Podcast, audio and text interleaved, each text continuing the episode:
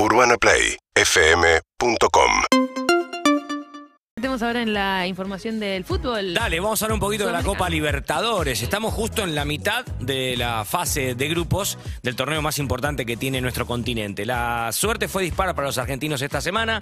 Ganó Estudiantes, ganó River, ganó Talleres, pero perdieron Vélez, perdieron Boca y empató Colón los partidos de esta semana. La próxima se viene una com- terrible competencia a partir del martes que Estudiantes recibe Nacional, miércoles Colón Cerro Porteño, Talleres Flamengo, también Orujas Red y Boca, el jueves Fortaleza River y también Red Bull Bragantino frente a Vélez los partidos de la próxima semana. Paréntesis, ¿cómo Sí. lo chorearon a Colón? A Colón. Terrible, Dos goles. Mamita. Dos goles no le dieron al equipo de tiene Una bronca terrible.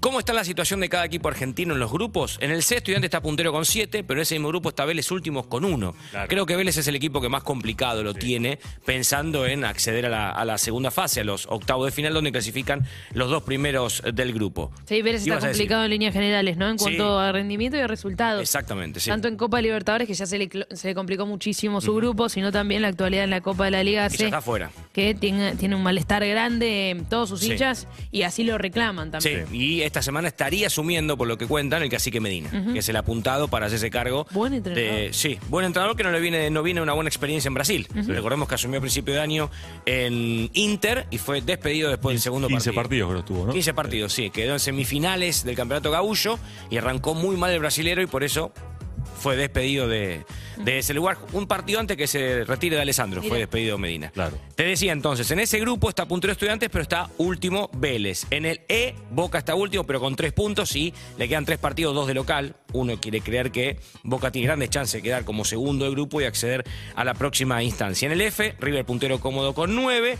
Colón la está peleando en el G, está segundo con cuatro puntos, está primero Cerro con siete.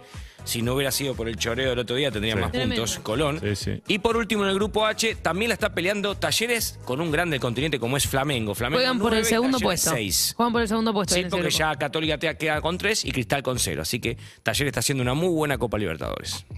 Bien, seguimos con la información antes. Te digo, el Liverpool gana 1 a 0 frente a Newcastle cuando están disputando ya este partido de Premier League. Primer tiempo. Te mantenemos al tanto de toda la información deportiva. Todavía nos queda mucho más. Sí, claro. De todos los deportes y también más fútbol. Vamos a hacer un repaso por la fecha, por los clubes del fútbol argentino. Sí. Cuando pasaron 53 minutos de las 8 de la mañana, 8 grados 1 Claro la que sí. temperatura. Y nos queda la Sudamericana también, ¿eh? Y nos queda la. Sudamericana. 11 Seguinos en Instagram y Twitter arroba Urbana Play FM